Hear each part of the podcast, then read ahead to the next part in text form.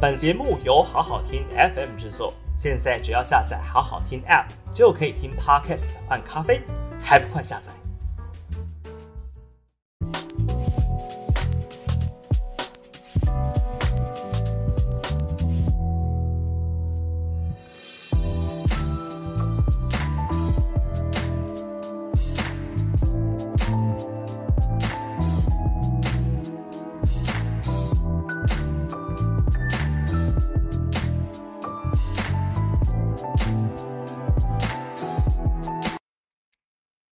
大家好，欢迎收看下班不演了。回味一个周末，大家又在下班不演的见面。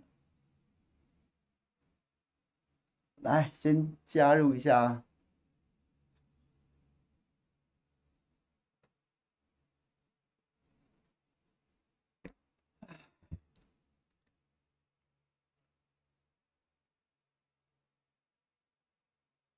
花与草，桃园需要小智赞，婷荣华。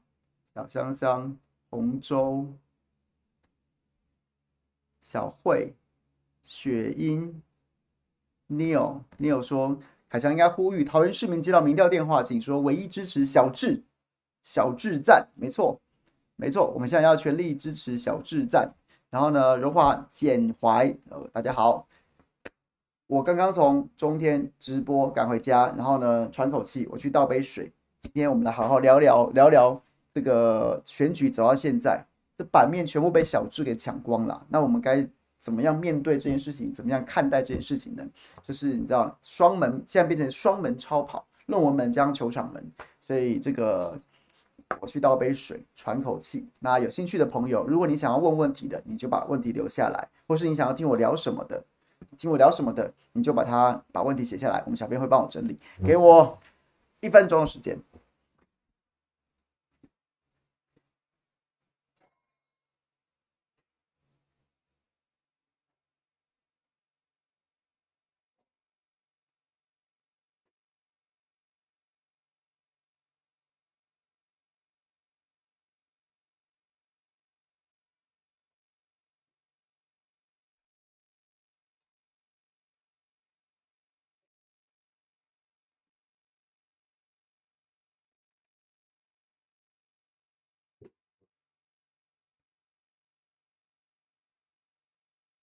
好，来吧，这个大家都没有什么没有什么问题要问我，那我就自己讲喽。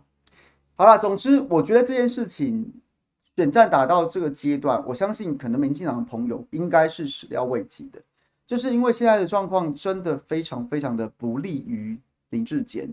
那你要我说，你要我说选战就此结束嘛？就上上周我跟大家分享过那个逻辑，就是呢，尤一龙老师主持的台湾民意基金会，他做了一个调查。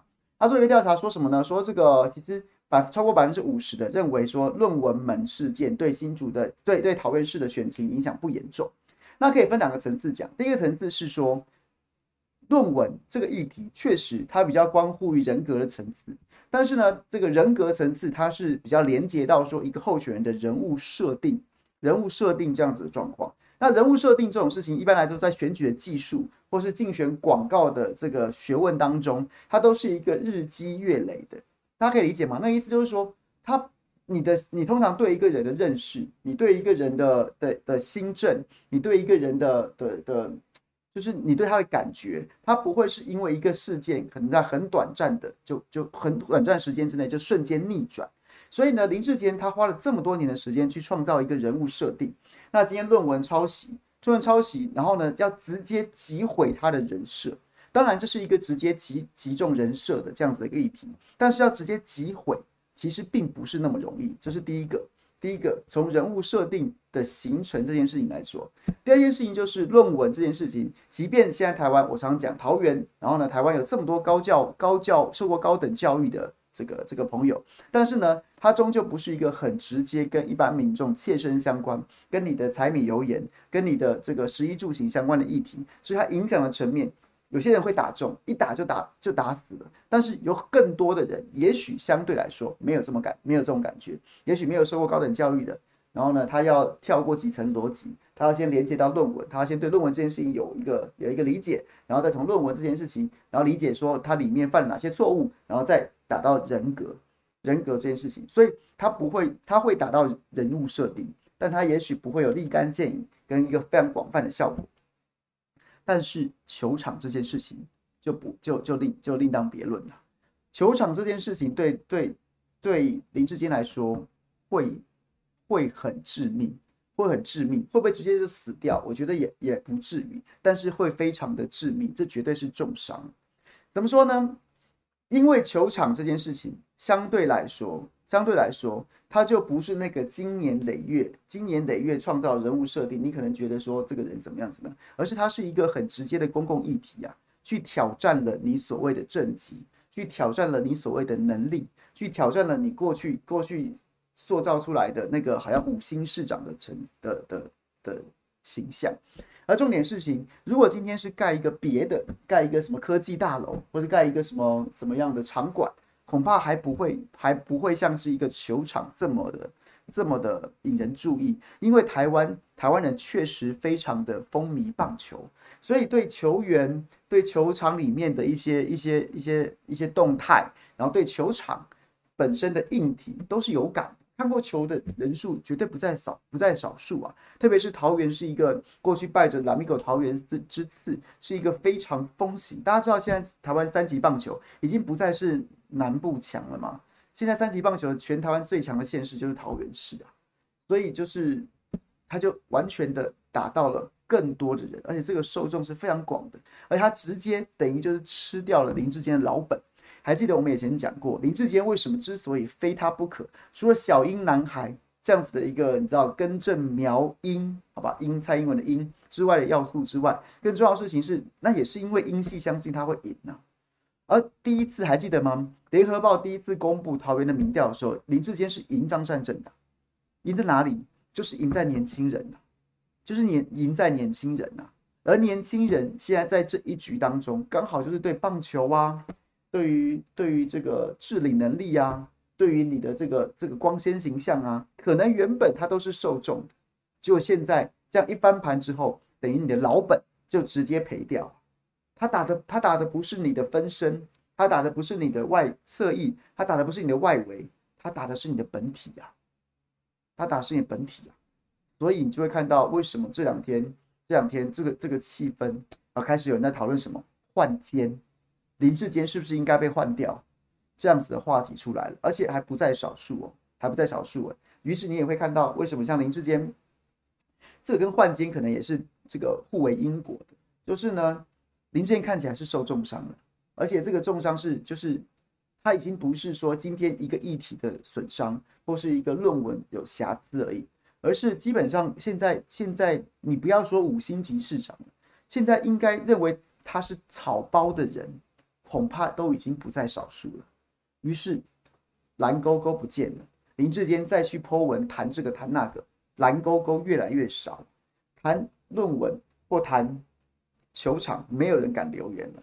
谈其他的话题，蓝勾勾也减少当中，就是因为没有人，我可以在议议题当中跟着你在一个防线上面死守，死守，然后什么招数都进出，然后什么说辞我都说出口。但是没有，就是今天这个这个题这个题目这个题目这个政策，即便它不对，就像是比如说能源政策，能源政策，即便能源政策大家都被停过电，不分蓝绿都被停过电，但不管怎么样，基于什么样的动机或意识形态，我可以在能源政策上面跟你死磕，跟你硬熬，跟你胡说八道，跟你击飞城市，跟你倒因倒果为因，跟你在那边胡说八道都可以，但是但是。就没有人会跟草包站在一起，所以林志坚现在犯的错误是什么？他不是说哪一条战线，哪一条战线，然后呢被打得好像有点有点掰不下去，而是他整个人都被贴上草包的形象，这就很难救，这基本上是没得救的，基本上是没得救的。OK，讲到这，大家可以理解吗？这是没得救的，没得救。那你说，那回来讲前面，为什么提到前面台湾民意基金会？然后呢，刘应龙老师做了民调，然后绿营就操作说：“你看，五成的民众都认为对选举影响不严重。”我还是那句话，还是那句话，基本上我觉得林志坚论文门加上加上球场门这两件事情，他根本就选不下去了。但他也许还是可以硬挺到十一月二十六号出现在选票上给大家盖章。那我为什么会觉得说，我会觉得说他还可以选到那个时候，还有变数，唯一的原因就是时间呐、就是时间，还有四个月，还有四个月，所以呢，他现在被贴了一个草包，被贴了一个草包，但是我还是不会把话说死，就是在未来四个月，我我觉得林志坚很难翻转，但是张善政会不会犯什么致命的错误呢？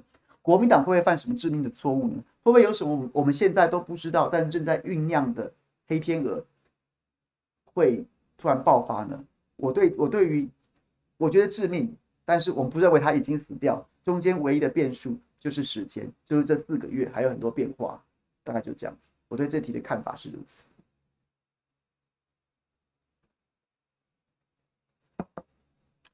OK，还有没有朋友有什么其他问题？还是大家对对小智这一题？因为我今天已经两讲两场了，然后所以有些细节。我怕是很多朋友都听过，所以我不想要全部从头重复一次。但是如果有朋友有什么想再听一次我讲什么的话，就请你留言告诉我。又或者是说没有听过的朋友，你可以你可以直接问我，这样我就会知道。不然哦，球场的话匣子一开，大家知道，其实我以前在跑政治之前是跑体育的嘛，所以我对球场这件事情是真的还蛮多、蛮多同蛮多蛮多可以讲的部分。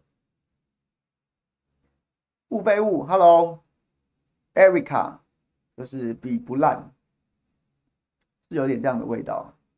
小美说最后最后一个月确实，SH 马说台长快去约味全公关小姐姐吃饭，他感觉累翻了。味全公关小姐姐该不会是我认识的那一位吧？我认识的那位是是是姓是姓草头草头的那个庄吗？SH 马，你说的是他吗？你说的是他吗？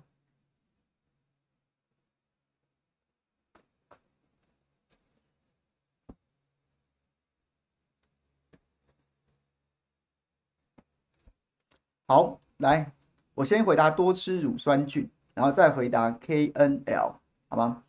多吃乳酸菌说，想知道有人会追查林志坚十二亿怎么花的吗？想知道林志坚有没有法律法律问题？我觉得这个问题是深深水区，深水区。我可以跟大家讲，跟大家讲，未来四个月，除非有重大的，比如说有生喉咙爆料，除非有，除非这个有什么，有什么，就是总之就是有机密的消息在爆，在爆出来。不然，我不认为，我不认为在在这四个月，林志坚在这十二亿当中有没有人贪污，有没有人图利，有没有任何非法的状况有可能出现？不可能啊，不可能啊！所以这就是为什么政党轮替之重要。如果你真的关心这十二亿有没有有没有人谋不臧，人谋不臧还可能还是比较偏疏失，你直接就觉得说他有人贪污啊，有人拿钱，像这两天不是这个当年黑金。之西西里岛这部剧这部影片当中的经典桥段，就是梁朝辉、梁朝梁家辉饰演的周朝先这个流氓有没有包工程？然后那一段经典的桥段，喝茶把大家来瞧，什么十二亿的工程下去，我先拿七亿呀，最后两转、三转、四转、五转、六转、七转、八转，对不对？大家都要赚，我们的政府很有钱呐。这个桥段是不是真的有这种事情？我跟各位讲，我觉得不排除，很有可能啊，没有道理说当年 A 现在不 A，但是。有没有可能在选举之前，就是选举之前，就是罪证确凿？我觉得可能性很低啊，除非真的有不怕死的，甘冒大不讳的把证据拿出来说，或是说大义灭亲，或是良心发现，或是说就是反正就是就丢出来了，不然的话，你指望什么？你指望民进党会会去查他们的小英男孩吗？所以我认为，对，就是做个结论。前面你说有没有贪污，有该不该查？当然该啊。有没有贪污？我不知道，该查啊。但是选举之前，我不认为有机会查到。那所以要怎么办？你真的在乎这件事情，就千万不要让林志坚当选，让桃园不能投给林志坚，新竹也不能投给沈慧虹，就是必须要投给。不管你现在现在此时此刻，我不做评论，我不做选择。你要投给林根仁也好，你要投给高虹安也好，都 OK，就是不能再投给民进党。同样在桃园也是，绝对不能让林志坚当选。让林志坚当选。你在乎的那些所谓有没有弊案，有没有人谋不臧，就绝对没有见天日的一天。OK。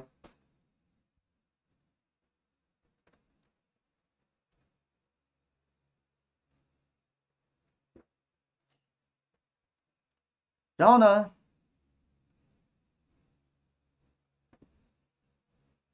刚刚另外一位 KNL 是说拆广告事件，拆广告事件就是说这个小牛小牛嘉庆，然后呢？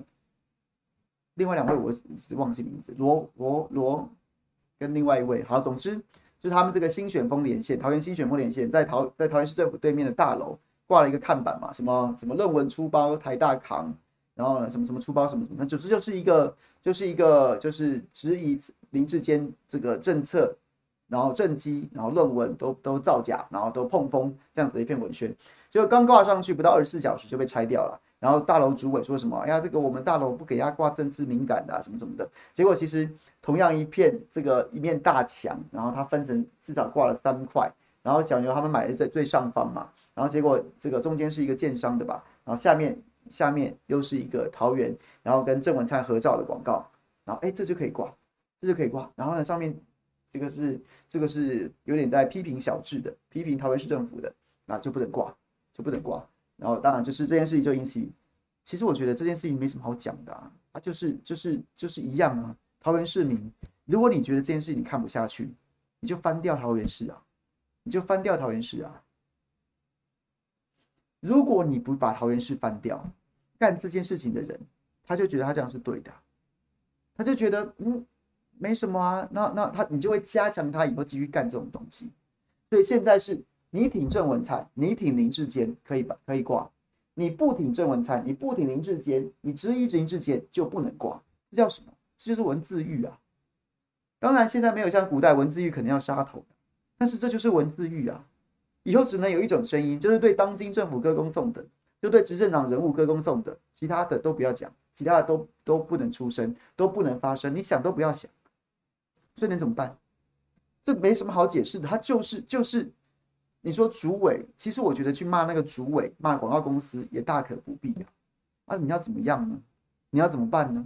谁没有谁就是民不与官斗啊？谁没有一些什么金流啊？谁没有一些什么日常的日常的琐碎事务，或是一些一些跟公公机关部门担心自己被掐着脖子的？或是有一些这种事情，不管是能见光的、不能见光的，不能见光的就不在话下。能见光的，你要办什么消防安检啊？你要跟这个公司要什么什么登记申请啊？或是将来你有没有机会接案子啊？这些事情，市政府都可以把你把你的喉咙给掐着啊！你去怪他们有什么用呢？你养他们吗？他们出这个主委，主委这个大楼以后被找麻烦，你去帮忙吗？广告公司以后被找麻烦，这个员工没饭吃了，你去喂养吗？所以苛责他们大可不必。你可以改变的，就是你让郑文灿下台之后，桃园市政府翻掉，你千万不要让林志坚当选，他们就会知道，你就会给那些现在在为了五斗米或是迫于官威低头的人，给他们开一扇门，开一扇窗，他就知道说这个空气可以是不同的味道，会有光照进来，他就不用永远忍气吞声，他就可以持平中道，照章办事，依法行政。所以各位知道政党轮替这件事情有多重要了吧？对，这就是我对这件事情看法。那可以爆个有趣的料，就是昨天我我来邀请小牛，我本来是邀请小牛说，明天这个谁来早餐，那就请小牛来跟我一起直播，来跟我一起直播，然后来刚才聊聊这个看板的事情。我是我我虽然没有都还没有准备准备，就是还没有在脸上写啦，但是其实我是准备直接请小牛来谈。但是他明天早上有这个有这个专案报告，所以他不客前来。但是我有跟他聊过这件事情，然后他也跟我说，哎，怎么办？希望这个这个事情，希望能被大家多关注。然后呢，就是看怎么怎么样继续继续发展一下，然后不要让这个题目就这样子，好像被拆掉之后，他们就就就这个议题就死了，或是说他们就就被就被晋升了。然后我就问他说：“那那个那个看板还是你们租的吗？”他说：“原则上是啊，他不给我们挂这个，但是基本上那个看板我们还是已经那个看板的位置，我们还是已经租下来了，还是已经租下来了。所以呢，那我就说，不然你反过来操作，反反过来操作，你就写。”你就你就你就把原本那个什么什么出包谁谁扛谁谁谁出包，就是 diss 字字面上就是在在质疑林志坚的这样子字字句，反过来好不好？会的会会写论文小智赞，会盖球场小智赞，会当市长小智赞，好不好？换这三句上去啊！你可不可以给我？你可不可以给我挂？你可不可以给我挂？你给我挂，没关系。我就把这三个字，把你把小智跟论文还有球场紧紧的连在一起，挂在你桃园市政府的正门口。经过的朋友懂得就懂，大家都知道在反串，大家甚至知道这个故事更好，不知道这个故事的，搞不好看到这个判判板也想去了解一下，于是就知道这背后这一段，桃园市正在沦为文字狱啊。然后林志坚是怎么样怎么样抄袭论文，林志坚是怎么样恶搞球场，林志坚是怎么样市长落跑，就这样子，把反过来写啊，反过来描述，反串呢、啊，就这样子。他给你挂，就让他留在那边；他不给你挂，那就继续啊。现在是真的，讲什么都不行了，直接看到你。不是不是哎，不是说你今天可以讲什么哎，当然审查什么可以讲，什么不能讲就已经很烂。现在不是，如果连这样子都不能挂，代表说看到你，你就是没资格讲话。于是，在台湾就就唤醒大家关注什么？关注发现说这是这民进党执政，台湾人民分三六九等啊，最最顶的塔利班是最顶的，最顶的。当然塔利班也有权贵嘛，好不好？对不对？九品中正法，搞不好塔利班还有上中下品。接下来一般人可能相对来说好像没有太多太多，对不对？就是没有什么政治倾向的，士农工商上中下品，最下的是你不听塔利班，甚至你偏懒的，那得那还得了？你讲话权利都没有。刚才台湾就实施种姓制度好了，往这方向走了。对，就是唤起大家对这件事情关注。小牛说：“哎，有梗有趣，不知道他会不会把它反挂反串的。”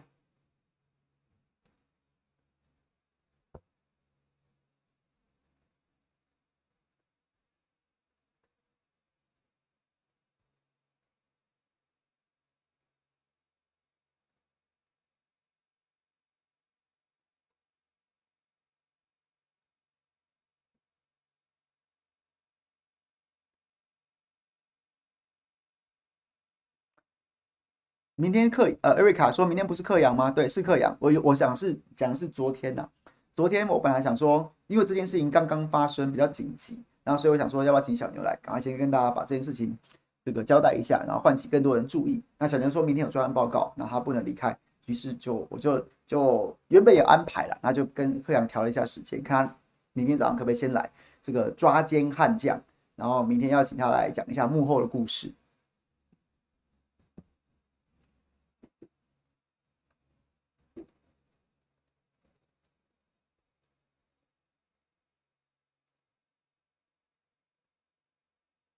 好，还有朋友要提什么问题吗？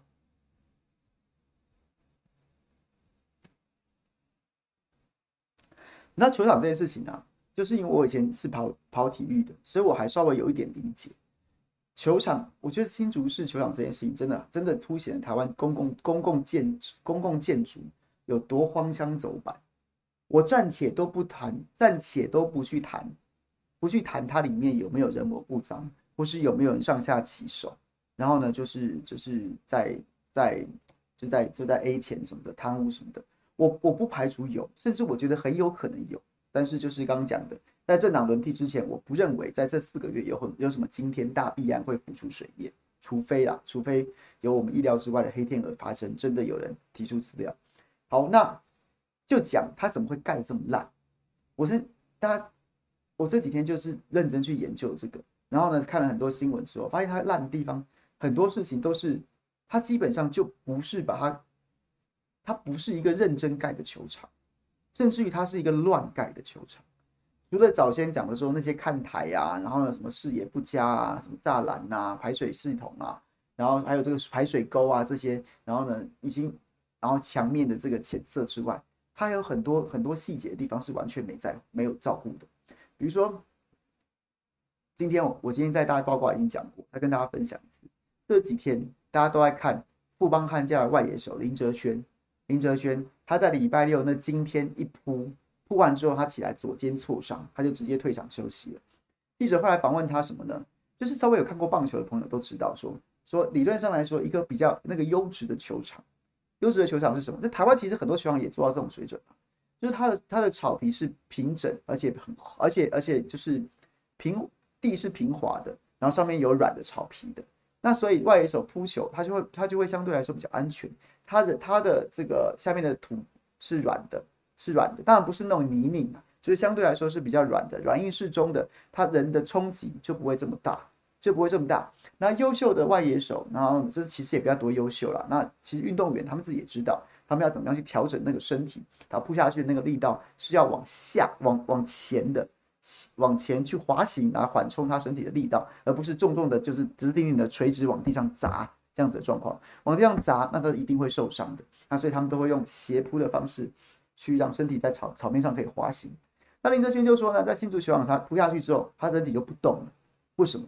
因为上面的草没有没有没有密到可以形成一个就是滑行的这样子的一个一个草面啊，一个面。然后剩下的是里面的就直接撞到那些碎石，然后然后它也不是平的土壤，它是碎石。所以人呢，你想要这样子，以他这么有经验的，他上过大联盟，以他这么有经验的球员，他当然是要斜扑，斜扑让身体在草面上面滑行，然后呢，就是对，就是他可以缓解掉那个冲力。但在新竹球场，他一扑下去之后，一来，它下面不是松软，它下面不是相对比较软硬适中的土壤，它是很多的碎石。而在上面，它也没有草，没有没有足够的草皮可以覆盖这些碎石，于是他整个人就动，就卡在碎石堆当中，所以他当然就立刻受伤啊，因为他接触到这个地面之后，他没有办法用滑行的方式去缓解他的力道，他就全全部的反作用力就着落在他自己的身体上面，所以就是对朋友讲的，他就自己戏称是这是这个撞球的定杆呢，就定在那边，百分之百由自己身体吸收反作用力，于是他就下场休息了。那这个是大家都看到的。那其实我后来才发现说，其实礼拜五第一场比赛就是蔡英文去开开球，然后呢站 C 位，小智跟红姐站这个左右，还有这个会长蔡其昌三个参选人在那边的那个那个那一场比赛结束之后就，就其实就已经很多球员在抱怨，在抱怨什么？在抱怨像是林哲轩，就是林哲轩，他在讲，他说打出去他看不到球啊。就我今天讲了讲了第三次，想跟大家讲，我觉得这件事情是一个最基本的状况。最基本状况是什么？就是呢，因为球场球场它都把它漆成灰白色，它外野墙之前还有还有积分板，然后外面的大楼都是浅色系的，所以呢，早先包括叶军章就来讲说，怎么会是一个浅色的墙？那个打者投手投过来的球球是白色的，所以他可能打者如果打者就是球投出来之后，球有可能在某些角度的时候，它会跟墙面融为一体，你就看不到球了。哎，棒球那个球速都是在电光石火之间，你一个瞬间球只要有一瞬间消失在视野当中，你就很难跟上那个挥棒。但说跟上挥棒，投手很有力，那那问题是它就不会是一个精彩的球赛，就是投手有力啊，那打者就就是就吃瘪啦，它就不是一个公平的球赛，这大家已经注意到了。结果呢，后来听林哲瑄讲才知道说，它不只是墙面是浅色的，它不只是墙面是浅色的。它不止积分板浅是浅色的，它它连它连它连从外野手看进去，本垒后方整个结构都是浅色的，所以所以打者看不到球。林哲轩说他球他是外野手，然后他打他投手就是打者在挥棒的第一时间，他们就要判断打者，他要去判读他的挥棒。什么叫判读他的挥棒？这是什么意思？老一辈的球迷可能听过所谓“听声辨位”，那么李居明棒球先生早年他守中外野不是很厉害吗？说什么“听声辨位”，但是“听声辨位”我们其实是应该怎么说？就打出去，你听的球那个球棒跟球敲击的声音啊，大概是可以打多远？然后呢，是有打到球心吗？什么的，大概是这个意思。当然，这有点像武侠小说描述的那么神呐、啊，但是其实就是这个意思。可是后来呢，其实过去成棒打铝棒嘛，所以声音会比较清脆，然后比较好判读。但现在因为都直棒都打木棒，都打木棒，然后呢，诶，在业余现在也打木棒，就比较没有办法像过去用铝棒的那个声音来这么这么这么靠光靠声音，所以你必须要眼睛看看什么呢？比如说看厉害的厉害的野手，看打者的站位，大概就知道他要打他要打右边还是打左边，或者说他在抓什么样的球路。那外野手也许比较远，比较难看到，但是基本上还是可以从打者挥棒的这样子的这这个 timing，比如说。他把球跟得比较晚再挥棒，那他也许想要用推的推到推到右打者，他想要推到右外野。那如果他他很快的挥棒，他想要很快的，就是节奏拉得很快的挥棒，那他也许就是他想要拉打的方式把球打到他的左半边。各位应该知道说，你比较快挥棒，那你接触球的位置可能在这边，就顺势打到这边去。但如果你比较晚挥棒，你接触球的角度可能是在这边，就会推到右边去。大概是这样。这样讲也许有点细啊，如果没有常看棒球的朋友，可能看不出来，可能不能理解。好，我尽量解释给大家听。然后呢，对外野手来的的手背来说，也差不多是这样，他要看打者的挥棒的这个时机，然后他挥棒的动作，他想要把球打平，或是说他想把球打飞，打飞，然后用这样的方式去，然后在第一时间，他要看到那个球出来的那一瞬间，看那个仰角。各位知道说，现代棒球非常在意仰角，非常在意仰角，因为现代棒球其实非常在非常就是很注重长打。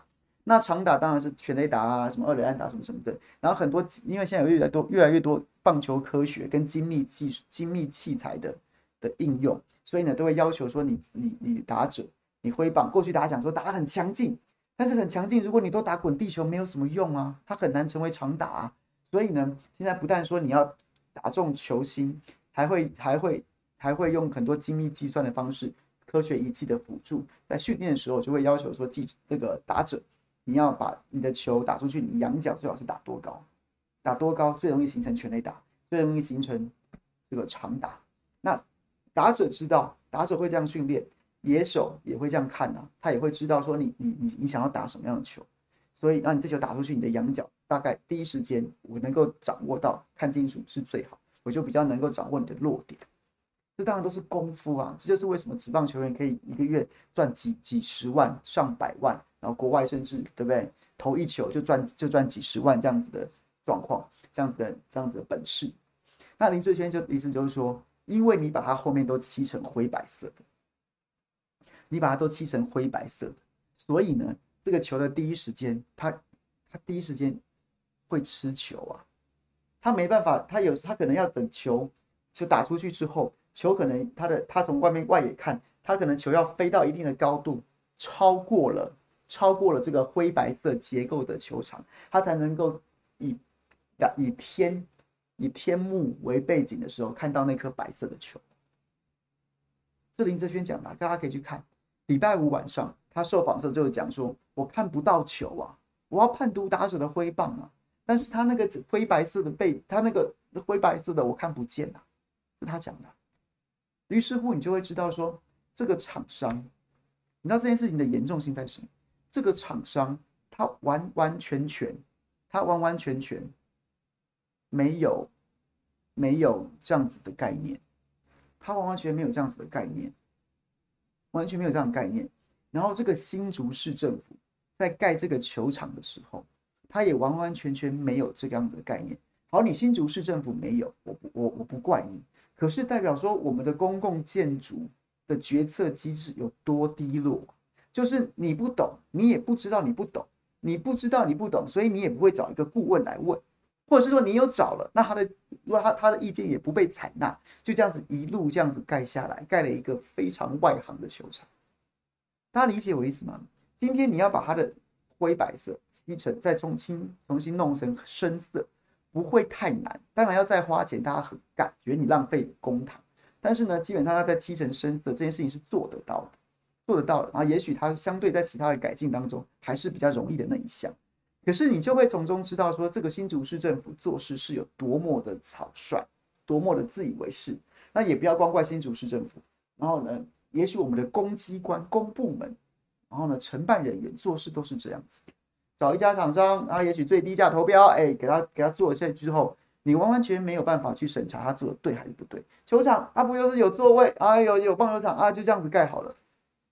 我觉得这件事情才是台湾啊，从新竹棒球场这件事情，除了检讨新竹市棒球场，除了检讨林志坚之外，整我们更我更在意的是台湾的公共建设决策水准、决策机制，就是这么烂，就是这么烂。不过啦，这是话说回来了，好像其他球场，当然其他球场或多或少也有它各自的问题，但至少人家颜色没盖没盖错，人家颜色是盖深色的。那你就不能理解为什么新竹市会盖成浅色的，那就是新竹市自己的问题了。对，就这样子。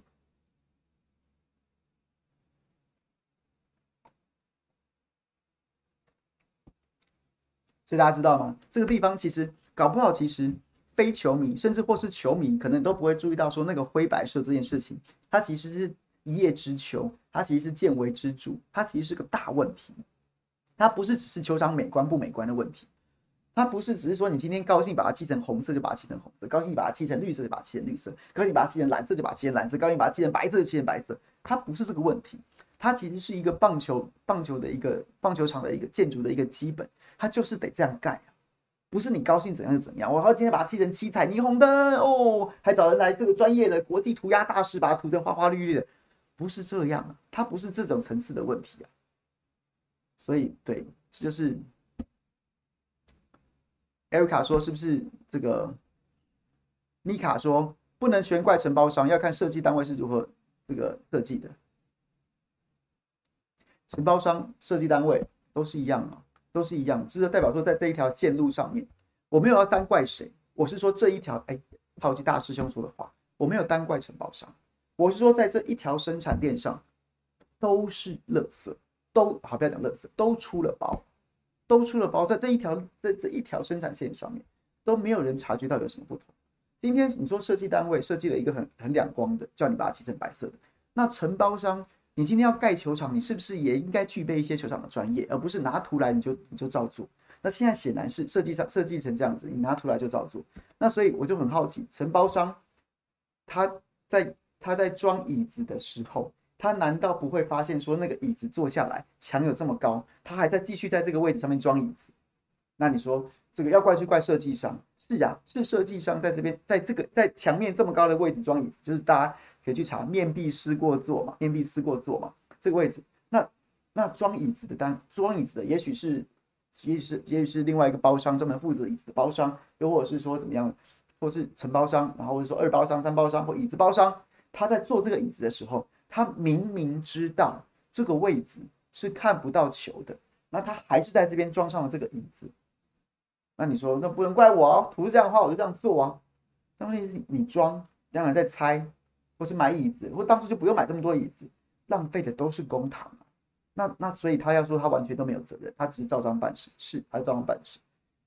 但是对，你总是你就做了一个，你自己也知道不能这样做，你还是在这边做了。那我那我们我们一般人民就只能说啊，不能怪他，我是不能接受。当然政府要负最大的责任，政府要负最大的责任，因为是你把这个工程包出去的，承包商不是你把钱收到他手中。你不不是你把他把把标案送到他手中，他不会干出这种事情来。所以当然政府还是要负最大责任。只是我不会认为，我我应该说我认为，在这一整条生产链上，每个人都不是完全无辜的，这是我的想法。对，然后你说你说你说厕所门，然后把那个那个门栓装反嘛？门栓装反这件事情，我我其实其实我觉得。验收这件事情是当然很值得诟病，我也很好奇，说难道会有这么两光的工人？难道会有这么两光的工人？他当当当他当初在装的时候，他不知道这件事情出包了吗？他在装的时候，难道不知道出包了吗？他怎么会装在那边呢？这中间我很好，我很想知道当初这个装门栓的工人，他到底在想什么？到底在想什么？他是不是他会不会是故意的？他会不会是故意的？在这个案子当中，是不是有什么，对不对？他搞不好在对我们传递什么讯号啊？中间发生了什么事情？他用一个装反的门栓，在像像是一个瓶中信的概念，在向这个世界用用用卑微，然后呢，且且且对这样的方式在对大家发声呢？好吧，我会我是讲太多了，会不会太戏剧化？但就是这样子。然后再来，再来。看到昨天看到谢龙介脸书写，他这个老师迷想到当年小宝曾义成在在球场上面投到断腿，大大这个大腿骨折。我不知道这边有没有老职棒球迷，你还记得两千零三年？两千零三年应该是三月吧，在在新庄球场上面发生的两这个统一狮队的选秀状元，过去叫曾杰志的曾义成这名投手，然后他在大在新庄球场上面竟然投球。投投出去哦，没有看起来没有外力哦，他就直接投完之后直接倒在球投球上面，结果后来发现竟然竟然发现他是大腿骨折，他大腿就这样投到骨折。我不知道有没有老球迷老球迷记得这一幕，记得这一幕，这一幕真的很扯。然后昨天看到谢龙介把这段故事重新写出来，也是让我觉得还蛮感动。老球迷老球迷才记得这一段。他讲的是什么？他讲的就是说林哲瑄在外野草皮。摔了，然后呢，大家就去关注外野草皮，发现碎石满布。然后呢，这个张佑铭，味全龙队的这个这个打者跑步跌倒了，刘基宏手指被打伤了，然后还有像是大师兄被这个这个踩空跌倒了，大家关注了休息室，大家关注了内野。其实还有一个投手叫廖任磊，他在礼拜五晚上也受访，然后礼拜六见报了嘛，讲说他说投手丘投手丘不合格，投手丘踩下去之后会发现说它的粘土跟红土的这个比例是不对的，不对的。然后谢荣介就写到这一段，然后写到说廖任雷讲这句话。是因为至今没有投手受伤，不幸中的大幸，没有投手受伤。但是他讲的这句话，恐怕才是整个球场里面最恐怖的一环。因为曾一成那个状况，曾一成那个状况，当年那个那个事件，有兴趣的朋友可以打关键字“曾曾义成”，曾就是这个这个就曾呐，曾文生经济部次长那个曾，义就是一个立，一个立，然后一个雨，然后呢，成就是这个诚实的诚，然后大腿骨折。然后新庄球场关键字可以去查。当时他这个太离奇的骨折有几种说法，有几种说法，包括像是说，因为他这个土质土质不 OK，太硬了，所以导致说他这个脚踩下去，脚踩下去的时候，这个腿大腿啊长期受力受力，就是就像刚刚讲的反作用力，因为投手丘的土质太硬了，所以你每一步这样重踩下去当轴心脚，然后你你身上受承受的反作用力就很大。所以呢，然后呢，就他可能这个这个不知道怎么样，然后他个人特殊的，也许他肌肉的力量不够，或者他肌肉力量太强，都有人这样讲。总之就是因为这样子，所以把他的这个骨头给弄断了，弄断了。那其他的，他曾义成个人大腿的这个训练是太强或太肉，这个暂且不暂且不管，但至少可以理解，因为这是物理上面、人体工学上面可以理解，就是你长期投手，你看他每一步下去用这么用力去投球。他的那个轴心脚踏上去当然是很用力，那反作用力当然也很大，那我是可以理解的。所以投手球一直都是一门学问的。你们常常看到投这个这个球赛打到一半，然后投手说喊暂停，然后呢，请人家来重新整理一下投手丘，拿那个耙子啊，就把这个这个这个这个耙这个投手丘的土给它踩松，踩松拉那个扫松，或者说要再补一点土，然后让它这个比较比较夯实它一下。这是为什么？这就跟前面草皮的道理是一样的，投手就它必须表面上是松的红土，但它下面必须是比较实的粘土。粘土为什么？因为如果它全部都是松的红土，你踩下去你没办法受力啊，你的头你的投球姿势会不稳定啊。大家可以理解吗？你就像你想象说，一脚踩在沙里面，一脚踩在沙里面，你怎么出力呀？你就你就没有一个支，你就没有一个受力点，你就没办法出力啊。但是如果全部都是硬的，踩下去，我靠！不然铺柏油好了。但是你踩在上面，你就会理解说，你那个身体、你的脚、你整、你整个身体面、你的骨头，你受到的反作用力有多大。所以它必须是下面相对来说还是能踩得到，还是能踩得到硬的粘土的部分。但是你上面还是必须要有一些红土，红土来缓冲那个冲力。所以一个软硬适中，一个比例，它是一门非常高深的学问。非常高深的学问，那所以廖任磊当他提到说红土跟粘土的比例不对的时候，他其实直接会反映到的是什么？就是投手丘的软硬度一定有问题。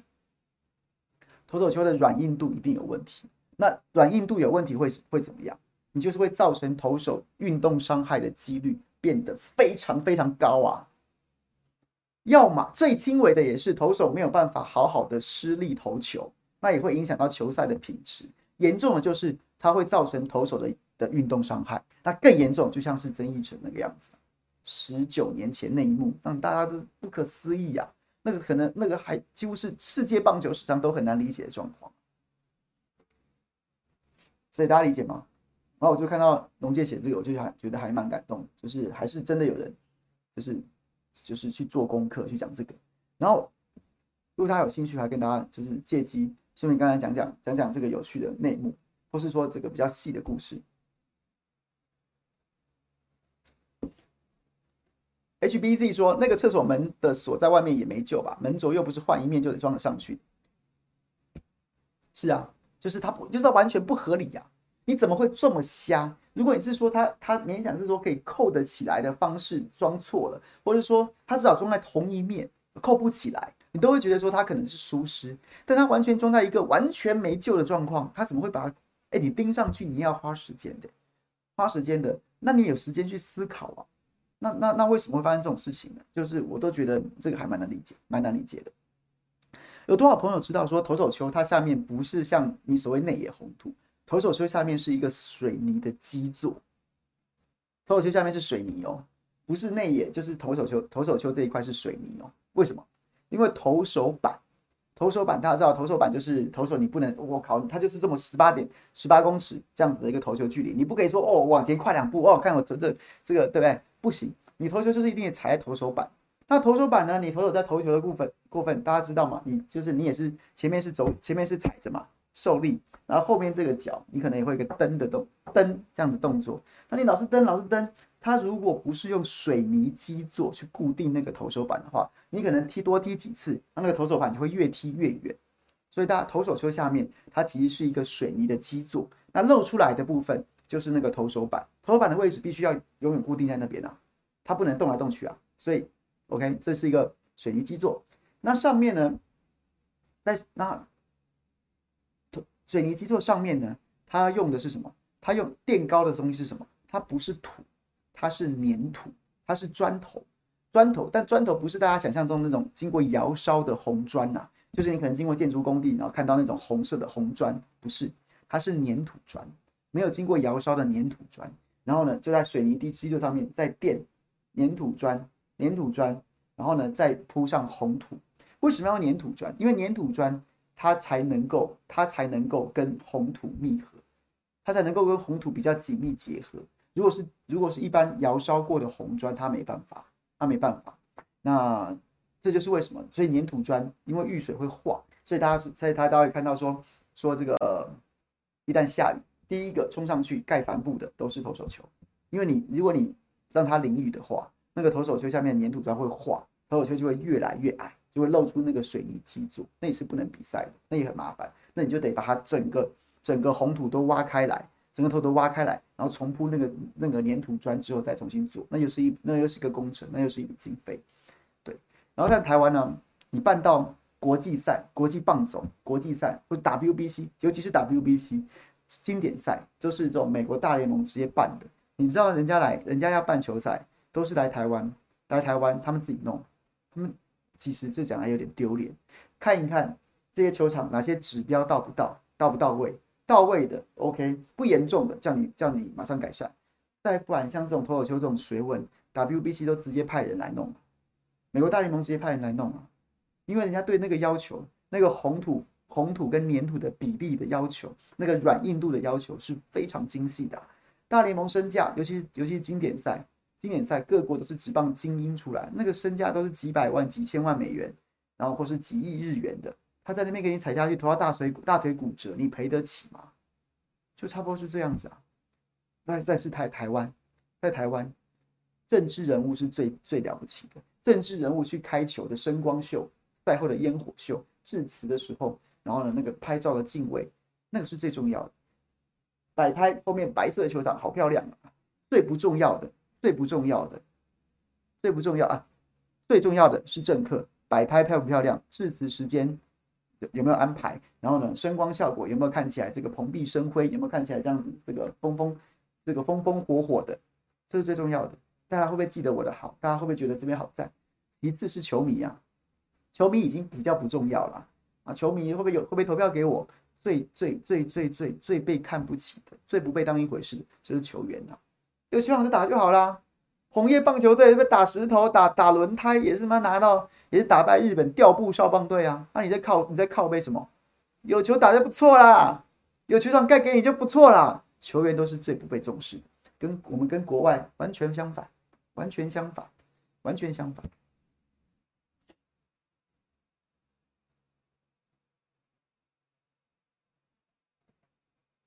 OK。跟大家讲讲，就是球场这件事情，球场这件事情，然后其实我蛮有感的啦，蛮有感的。除了在攻击林志坚之外，对这件对球场里面一些细节可以被不被重视。当然，球场里面有很多学问，它都是非常专业的学问。那我们这个不要说学问，不要说你有没有到那个专业的，他基本上连最基本的 A B C 都没做，那真的烂透垃圾呀！你这些死政客，你这些死政客，我真的受不了你。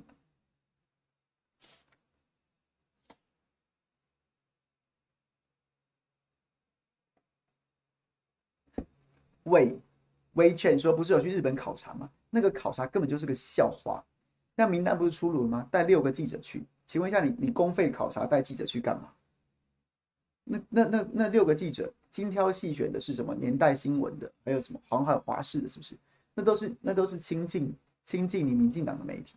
你去到那边，一方面跟这个媒体打好关系，媒体媒体再把这件事情丢给仇庸，丢给仇庸。哎呀，这个这个凯翔辛苦啦，最近表现不错，来来来，这个差给你去，爽的啦，爽的啦，就这样子啊。然后呢，爽的去了那边，因为知道是桃园这个新竹市新竹市政府出钱，回来之后当然都是对林志坚歌功颂德啊。今天林志坚又跟又参访了什么什么，林志坚今天又见了什么什么政要，都是这样子啊。这就是一个正媒共生的关系，正媒互利的关系。然后好笑的是什么？好笑的事情，你新竹市棒球场，你是你是整建整修，然后新竹市的棒球场的它的特色就是它在市中心，它几乎没有腹地。你去考察一个巨蛋，人家是巨蛋，你也不是巨蛋。然后福冈棒球场在海边，它有非常广袤的腹地，你完全你完完全全就就是风马牛不相干，你完完全全就是就是就是根本就没有互可比性的。你去考察什么？就是作秀啊。就是旅游，公费旅游就是公费酬庸啊，所以考察什么？那就是一个笑话。当时就不该去，你要去不是？你还不如去芬威球场，波士顿的芬威球场，波士顿红袜队主场芬威球场，那是在那是一个在市中心的的球场。你说你新竹，我去波士顿，在名义上都还比去福冈福冈巨蛋说得过去啊。这就是笑话，这就是笑话，这就是包装出来林志林林林志坚。风这个顺风顺水的时候，大家都晓得市场好棒的时候，没人检讨这个。墙倒众人推之后，这些海水退了就知道谁没穿裤子的时候，你就才知道说这些事情有多荒谬。所以你告诉我政党轮替不重要，你告诉我政党轮替不重要，会让一些草包现形啊，会让一些会让一些烂事被拿出来追究啊，不重要吗？非常重要。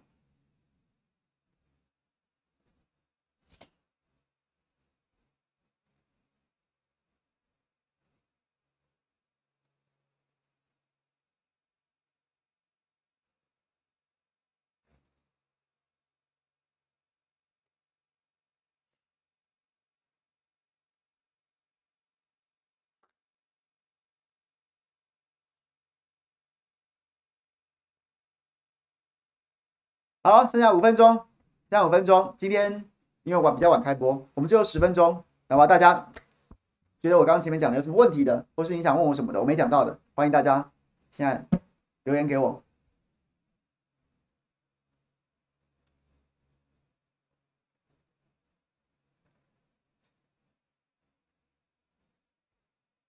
威廉说要去飞田新地考察也不错。好了，我知道你在开车。但这班车我就先不搭了，好吗？因为我没有去，我没有去过。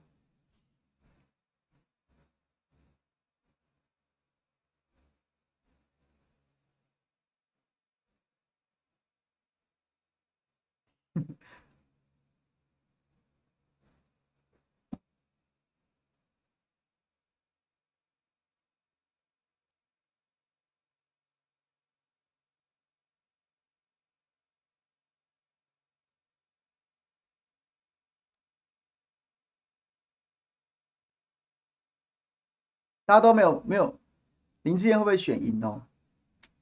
我觉得他现在应该蛮惨的啦。但是就是刚刚讲的啊，他四个月之后有没有机会选赢？就是中间还存在很多变数。两个月一个月之前，大家不知道小智会会崩坏崩坏成这样啊。一个月之前，他民调还赢张善政啊。所以所以我觉得时间是唯一的变数。不然林志坚光是论文门、论文门跟酋长门这这这辆双门超跑，我觉得他就挂了啊。这是都是致命的啊。这都是致命，都是都是直接打本体吃老本的，对。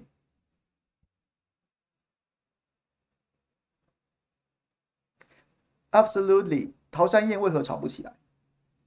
一来，桃园的媒体不太对不对？对不起，台南的媒体，台南的媒体，他后续就不报道，他完全都从黄伟哲的角度去报道。而再来，桃山燕终究终究是终究是一个问题，在于说什么？在于说他他真正要进行刑事调查，那要检调出手。你不能指望一个市议员或者指望一个参选人，他能够有什么司法侦查权？所以减掉不动，后续不动，那也死了。那再来，黄伟哲他的不得不说，他人设经营很成功。他走的是一个好感度路线，做了什么事不知道，但是讨厌他吗？也不会。他就每天在那边吃喝玩乐，然后跟小朋友拍照这些，所以大家都觉得说，好了，算了，没差啦，就这样子啦，也不会特别想要去挖掘这些事情。所以三者三者加起来，媒体被瞧好了，没打，媒体被打点好了，减掉必须要做司法调查，不然你不能指望一般人有这个权利，明代也没这个权利啊。然后再来就是黄伟哲的人设是成功的，就是一个好感度，走一个好感度。你笑他西瓜也无所谓，大家不会，就是人畜无害。那人畜无害，那我平常日子过得好好的，我也懒得去追究这些事情。所以三者让桃山燕吵不起来。乌龙绿凯翔队这个凯翔队蒋万安今天公布的竞选团队有看法吗？就是就是一个千岁宴，就是一个古墓派嘛。但是但是讲千岁，我必须要帮蒋万安团队说几句话，不能讲千岁，各你各位不要再胡扯了。经过精算之后，经过精算之后是八百五十一岁，是八百五十一岁，好不好？就是我觉得这是蓝营蓝营选举的蓝营选举的的常态啦，就是先总是希望先把满天神佛，把该拜的神主牌全部供起来，有没有用？没用，就是没用。但是你不供呢，就会有人出来念，啊都不尊重啊，然后呢，然后呢？就是都是都不尊重不尊重这个这个资深的啊党员呐，然后呢就是不传统啊，然后就会有很多人在你背后碎碎念。蓝营的长辈们永远都喜都不肯放手，永远都要指点江山，不指点江山，他就会觉得他自己不没有存在感，只觉得自己已经失去价值了。然后呢，他就永远没有办法像绿营的绿营的绿营的长辈们。只要能赢，我随便放手，你们去干。蓝营的就是就是，即使会输，他也绝不肯放手，让年轻人去做。这就是蓝绿最大的差别。这是蓝绿最大的差别啊！这就是蓝绿从政者最大的差别。我不晓得大家有没有这样的感触？这就是我这几年观察的状况。只要能赢，只要能赢，绿营的长辈们乖乖闭嘴，票照样投了下去。只要总统是蔡英文能够抗中保台，我反同我我就不反同，反同不反同不重要，好不好？我就算觉得我讨厌同性恋，但是只要是票投小英抗中保台，我就投下去，而且我闭嘴。但蓝营的不是，蓝营的不是，你明明知道你这样骂下去会输，明明知道你的形象并不正面，但是我就是要指点江山，我就是要我就是要插介，我就是要介入，我就是要把你掰到我喜欢的样子。那即便你输掉，不行。我就是要你是这个样子，党徽有个党徽，你这你这文宣怎么没有党徽嘞？你这党徽太小了吧，做的比头都比头还要大才对啊！难道挂国民党让你很丢脸吗？为什么不把党徽弄大一点呢？哎，就是要这样，再不然国旗嘞？国旗呢？你做竞选文宣没有国旗，你不认同中华民国吗？你给我弄一面国旗来！哎，这就是蓝营的长辈会干的事情。我不想讲了，我都不想讲了。我觉得蒋万安其实非常可怜。在他背后最碎念、对他攻击最多的就是这些人，就是这些长辈，大家自己去体会一下。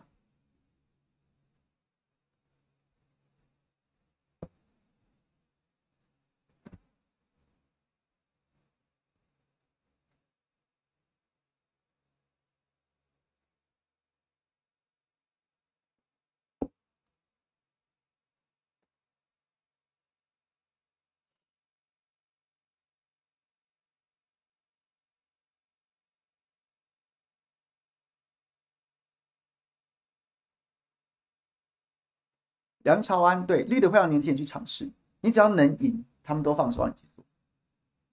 蓝营的正好相反，所以你就看到蓝营的年轻人为什么要不是出走，要不然就是就是就是废物化，因为你想要你想要突破，你想要做什么事情，马上被压着啊，棒打出头鸟啊！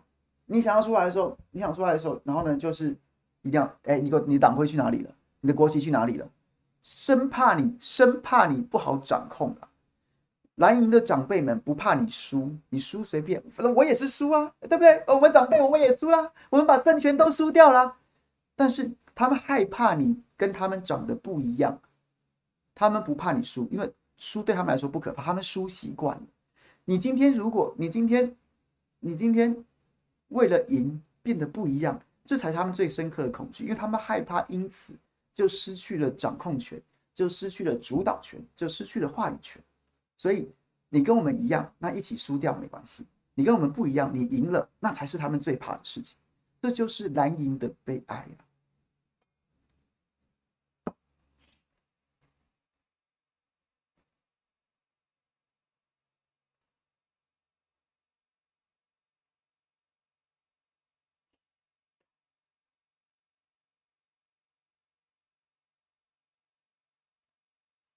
对，我不是讲说所有长辈都这样，但是很多蓝营的从政从政的长辈就是这个样子，就是这个样子。对，所以我不是讲，也有很多的，有很多的，就是你把他那种家庭当中，常常也会有这样子，比如说孩子、孩子、子女，然后跟你想的不一样，然后要投不一样的人，要做你不认同的职业什么的，其实家庭也有这样子的状况。那那那那家家有本难念的经，我我也没什么好评论的，我对这件事情完全没意见，只是在政坛，特别是在蓝营的政治文化当中，这种事情会被放大到无限，会被放大到无限，然后。对，然后整个党就走到这一步，然后难道难道难道这是因为我讲我是乱讲的吗？大家其实有眼都看得出来。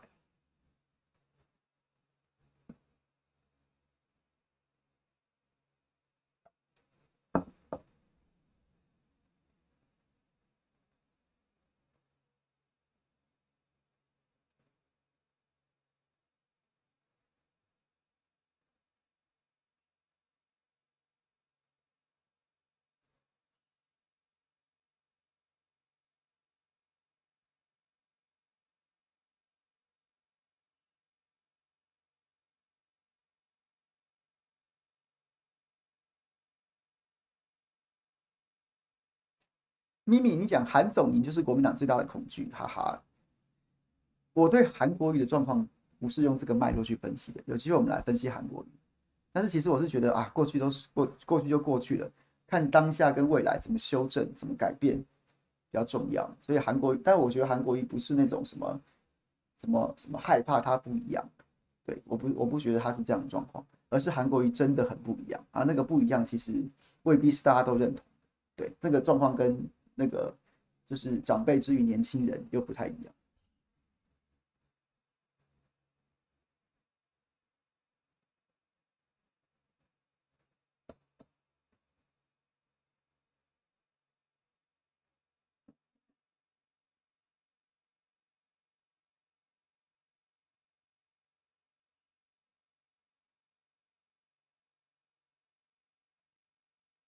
台湾选情，我觉得还是有利的吧。刚刚有朋友讲说，蒋万安被边缘化，蒋万安被边缘化是因为小智现在抢抢光大家的版面啦。林佳龙也被边缘化，林佳龙有了，他现在因为跟苏贞昌之间的关系，然后被拿出来炒作，有一点点版面。不然陈时中今天在干嘛？我也完全没看到。我我当然我可可能是我没看到，但不得不说，各位可以承认，各位各位一定会一定一定可以承认吧？就是小智现在把大家版面都抢走，所以每个人都不见，蒋万安还是相对还还是还算是存在的。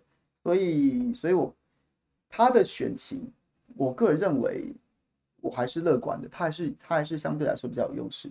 最近最近几次回应比较像样了。据我所知，他背后已经有已经有已经有大家都都比较肯定的人在帮他撰写一些，但是面对问题的一些拟答的稿子。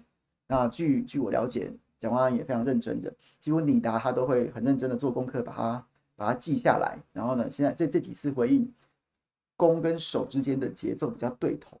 就是就是你至少知道他这一段话，他在被问这个问题的时候，他在回应的过程当中，他要表达什么？他要攻击，他要攻击陈时中，或者说他要解释什么事情比较清楚？对，就是据我所知是这样。然后，然后陈时中，陈时中问题是什么？陈时中问题就是就是就是林志坚啊，林志坚真的有可能一逃杀三世啊！就如果民进党中央还不赶快丢包林志坚，把林志坚给换掉的话。继续为他硬凹，陈时中的选情就会因为这样受到外溢效应的影响。大家太讨厌你民进党了。台北市有这么多的高知识分子，有这么多的，就是相对来说法治观念比较深的军工教或是军工教家庭，然后呢，也有这么多的高知识分子。你到底在凹什么？你到底在凹什么？我可以不在意你的学位，但是我不能接受你硬凹啊！拔管案就是这样啊，所以他他非常有可能重演。林志坚凹得越凶。陈时中就会就会受到外溢效应的影响，他就会越惨。所以，所以那黄珊珊的状况是，黄珊应该可靠消息是八月会请辞，八月会请辞之后是一个指标，会是一个指标，就是就是他请辞之后，他其实平常心说了，很多民众党的朋友，我相信大家其实也也看得出来，黄珊珊现在选的方式就是就是拿行政资源在选。那你说，你说，你说，我不会觉得说他非辞不可。当然，之前有一段有一波攻防，他要不要辞？那国民党追打他，是觉得说啊，民进党也追打他，认为说他用行政资源，这是一个不公平、行政不中立的选战。但是从战争的角度来说，你把选举当成一种战争的话，那就是他的最大的资源，可能也是他唯一的资源。他不用，他不不把它吃干抹净，你能指望他什么呢？可是据了解，他应该还是会请辞，可能就在八月份时候他会请辞。那请辞之后，他现在最大的优势跟资源是行政资源。请辞之后，他的声势会不会因此就越走越弱？那我觉得可以观察一下。然后再来呢，就是前面讲的外溢效应，不只会影响陈时中，也可能会影响黄珊珊。就是因为如果外溢效应这件事情越凹越凶的话，那大家太讨厌民进党了，就会催化弃保效应。他就会催化弃保效应，因为我太讨厌民进党了，我一定要给民进党死。那我心中知道说，如果如果选票不集中在某一个人身上，就有可能让民进党在险中求胜。那所以怎么办？所以就会催化机催化气保效应。那于是当这个气保效应开始被催化，这个情绪开始上来的时候，领先的那个人他就有可能在一个螺旋当中越打越高，落后的那个人就可能越打越低。那现在看起来黄珊珊是没有超过超过蒋万安的。所以种种，我觉得看前景，我觉得对黄珊珊来说，要逆转的可能性，就是就是在我看来比较小。那除非他有什么绝招，那我那是我现在没看到，或者他还没有使出来的。不然的话，我对蒋万安的选情还是看好，相对来说。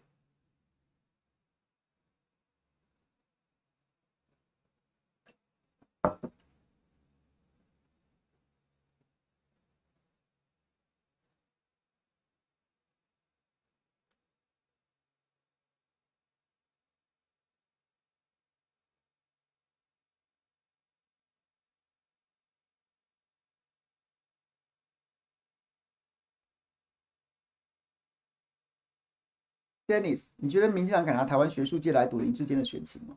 我觉得这件事情没有办法，不会完全操之在民进党手上。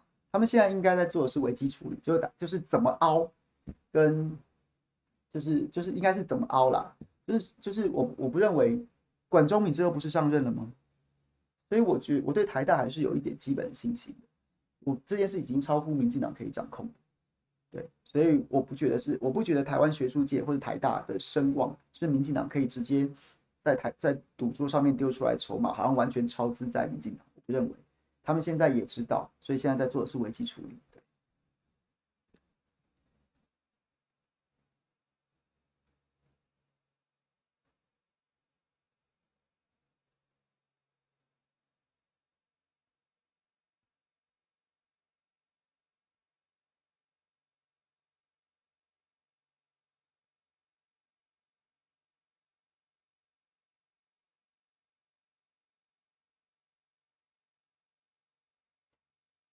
威廉说：“现在三分天下，谁赢都很难说。是啊，现在是。但我觉得在两个月之内，应该就会很出现，就会出现很明显的领先群跟落后群。两个月之内，我们可以来，我们来看一下。选举越热，选举越热，选举越热，你就越难维持军事，尤其萨卡都的战局。选举越热，在人的情绪就会上来。”人的情绪上来之后呢，直接导致的结果是什么？就是你会把胜负看得很重要，把胜负看得很重要之后呢，你就会觉得，你就会觉得那些什么理想，那些什么什么什么其他的政策，什么什么的，什么什么什么的，都都都不是你的你在心中最强烈的那个动机，而是谁必须当选，跟谁不能当选。那所以就是气保效应是在这种情况之下催催化出来的。在这种情况之下催化出来。那现在因为小智小智对全台湾的贡献，是让他选举热热得很快。就疫情结束之后，原本大家预期需要一点时间加温，但是因为小智的精彩表现，让选举热得很快。热热得很快之后呢，大家的情绪上来了。大家情绪上来之后呢，就对于人的好恶变得很尖锐，对于选举的胜负变得很在意，然后呢，弃保效应也许就会比你想象中的更早出来。那那更早出来，也不是说就直接定江山了，而是说那个那个军事就很难维持一个完全大家都二十几趴，或是大家都三十几趴那样的很平均的状况，就会开始出现领先跟落后群，因为选票开始逐渐集中。那一旦这个这个效应开始出现之后，开始出现之后，落后的那一方就很难维持，因为就是西瓜效应就会出来，弃保效应接着跟西瓜效应常常是连锁的，就是我越来越觉得好像你没有机会当选，那我就真的会真的会就是选选一个选一个那个我那个我绝对不让他当选，就支持另外。那对我觉得这联动，当然我可能错了，然后反正我们就会去看下去嘛。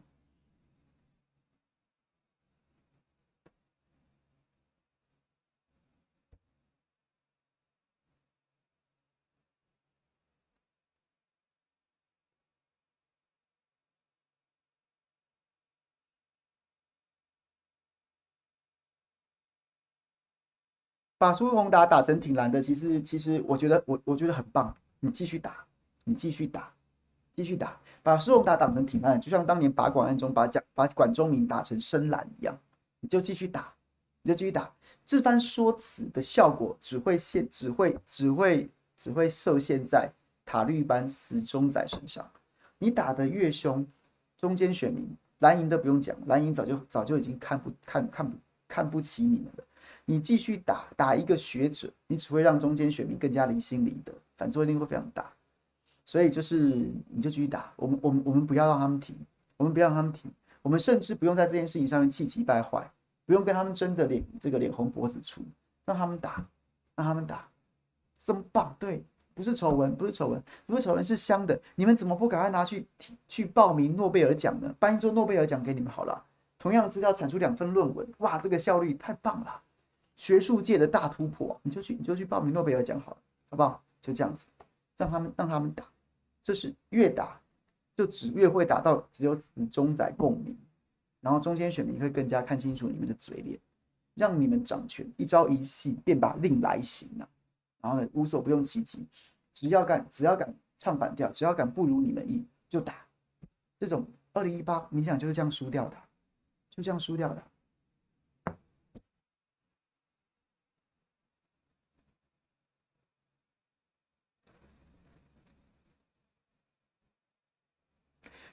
Absolutely，苏老师若被逼退，苏老师若被逼退，苏老师若被逼退，就不用管审查结果，就是把广案的翻版，就是把广案的翻版啊，那个效应可能比林志坚的学位直接被判定抄袭还要严重。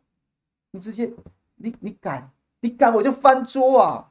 你敢我就强雄啊！求证是必须是我的人，当年把广案不就这样搞的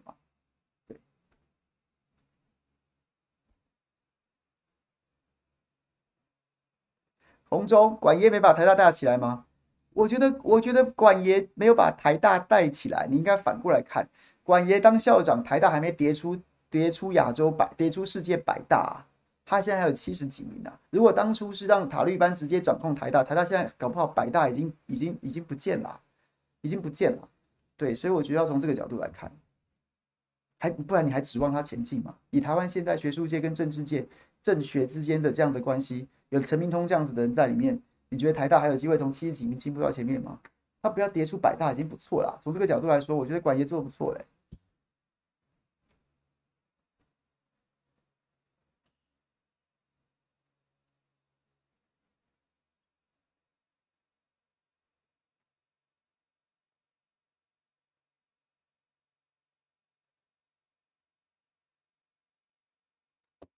好了，今天非常谢谢大家。